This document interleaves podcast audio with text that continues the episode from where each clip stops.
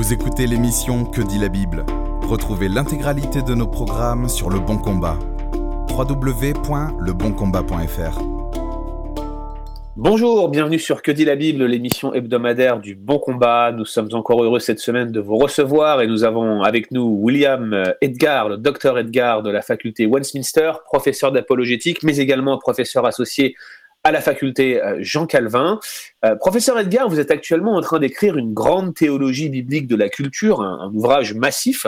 Qu'est-ce que la parole de Dieu a à nous apprendre sur la culture qui nous environne, si toutefois elle a quelque chose à dire? Tout euh, Oui, effectivement, j'ai terminé le, manuscrit.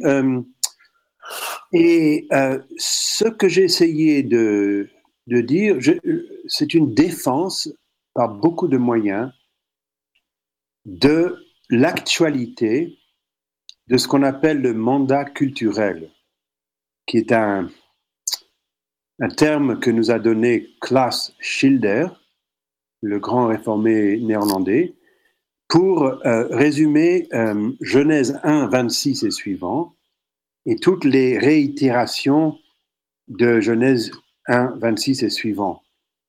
Euh, donc c'est une étude biblique, ce n'est pas je, ne m'aventure pas trop dans la culture ambiante, dans la critique de la culture, dans, etc. ce sera pour un autre livre, ça. Mais euh, ce que j'ai voulu faire, c'est de, de, démontrer que malgré, en dépit de la chute, la vocation que Dieu a adressée aux hommes reste non seulement intacte, mais prend une, une autre dimension dans le contexte de la rédemption. Euh, on peut penser au psaume 8, où David, qui réfléchit sur euh, les astres, sur la création de Dieu, se demande qu'est-ce que l'homme?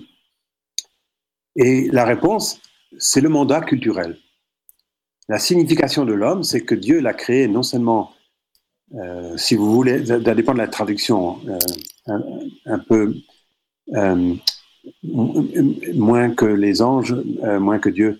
Mais il, a, il leur a donné cette vocation de soumettre la terre, de, de voilà. Mon, exemple peut-être préféré, c'est Jérémie 29, où dans l'exil, au, milieu d'une terrible souffrance, où ils ont perdu tout, euh, le, faux prophète arrive en leur disant euh, serrez les coudes, euh, vous allez retourner très, très rapidement, on me l'a dit, euh, ne faites rien.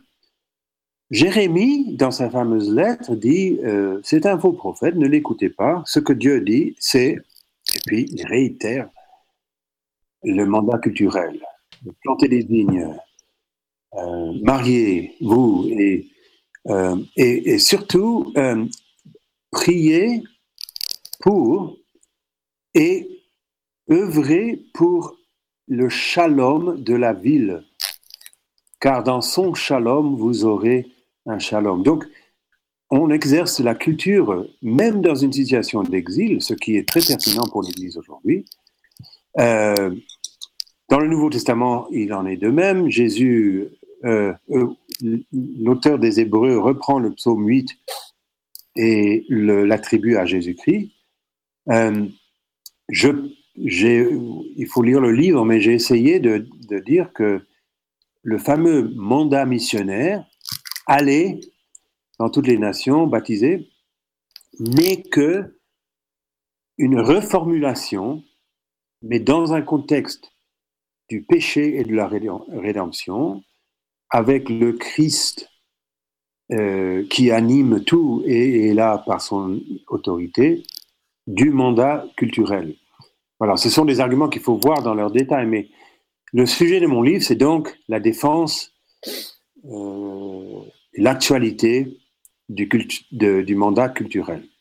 Vous savez qu'aux États-Unis, il y a eu une controverse il y a quelques années, notamment sur les réseaux sociaux, sur la dimension de rédemption culturelle, le fait d'effectuer un acte rédemptif sur la culture. Don Carson s'était montré assez critique sur l'expression.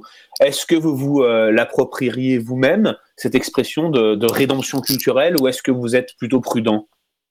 Oui, il faut être prudent. Je, je suis caipérien et euh, je pense qu'il avait raison de dire que le Seigneur est le Seigneur de toutes les sphères de la vie, mais le mot rédemption euh, peut cacher un théonomisme qui voudrait dire que il y a une réponse toute faite à toutes les sphères de la vie, euh, des réponses plutôt politiques, et qu'on va racheter une situation qui est plutôt mal, euh, partie. Alors là, je serais prudent, mais il ne faut pas loucher dans, dans le problème euh, contraire, qui est de dire alors on fait rien, ou on reste fidèle, ou on, peut. Non, je crois que pour beaucoup de raisons bibliques, nous, devons avoir un impact sur le monde présent. Euh, parfois, on, nous dit exactement comment il, faut le faire. Parfois, euh, il faut le, on, comprend en continuité avec l'Ancien Testament euh, comment on s'y met. Mais donc, oui, comme Carson, je crois que je serais prudent, mais parce que je, voudrais éviter le théonomisme, mais, mais il ne faudrait pas que ça m'empêche mon enthousiasme pour l'engagement culturel des chrétiens. Eh bien, merci beaucoup euh, pour ces éléments de réponse. Euh, merci et on vous donne rendez-vous à très bientôt sur Le Bon Combat. Merci d'avoir écouté cet épisode de Que dit la Bible. Retrouvez l'intégralité de nos programmes sur Le Bon Combat. www.leboncombat.fr